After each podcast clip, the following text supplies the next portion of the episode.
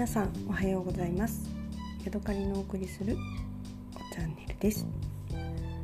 えー、引き続きですねプーアール生茶を飲みながらお話をしたいと思います。まあ、しつこいよって言われるかもしれないんですけれども私が最近ハマっている道端ティーの、えー、エピソードに追加があります。えー、今朝はですね、えーと雨が降ってきたんですけれどもその中歩きながら、えー、仕事へ向かいました。でいつものですね月桂樹の生えている道を通りかかりましたので今日はですねすごく、あのー、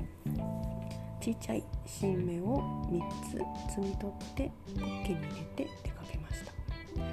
えー、濃い黄緑なんですけれども葉っぱの周りはちょっと茶色くなっていてなんだか、あのー、発酵していると発酵した半発酵の紅茶だったりとか、えー、東方美人のようなそんなビジュアルの葉っぱでした。で、えー、仕事場に着きまして葉っぱを水でちゃちゃっと洗って、えー、温めたコップの中に落としてお湯を注ぎましたするとですね、えお茶のあお茶っ葉のお茶っ葉ではないですね。月桂樹の葉の周りの茶色い部分がですねすぐに消えてしまってあっという間に葉っぱの色もあの綺麗な黄緑に変わりました。でそれからあの水色はだんだんその緑が出ていって、えー、ちょっと失敗したのはですね3本も入れたので結構濃くなって早いうちにあの苦みが結構出てきてしまったところでした。ただその苦みも私にとってはなんかちょっと嬉しいというかきなものになってきていまして苦いな入れすぎたなと思いながらもまあ飲んでいると楽しいっていうような感じでゆるゆると、えー、1日あの月経樹3本のお茶を楽しみました。で今日ですね新しい発見があったんですけれども午後のですねえー、割と遅めの時間2時とか3時とかになってからもう一回お湯を継ぎ足したら、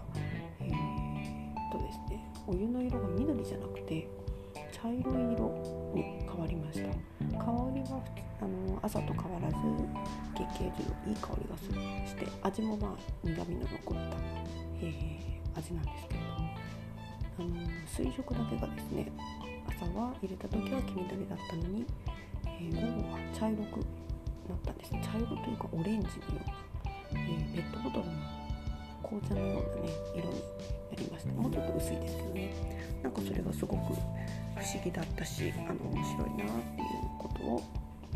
思いました、えー、で帰り道にですねあの月桂樹をもう一回撮ろうと思って近くまで行ったら、えー、木の根元にですねハーブが生えていることに気がついたので今日はちょっと、あの予定を変更してハーブをまた3か 3, 3本ほどですね摘み取って帰ってきました、手、をきれいに洗って今は水出しをしてみようと思ってガラスの器の中にお水と一緒に入れて一晩寝かせているところです。はい。今日はここまでです。また次回お会いしましょう。さようなら。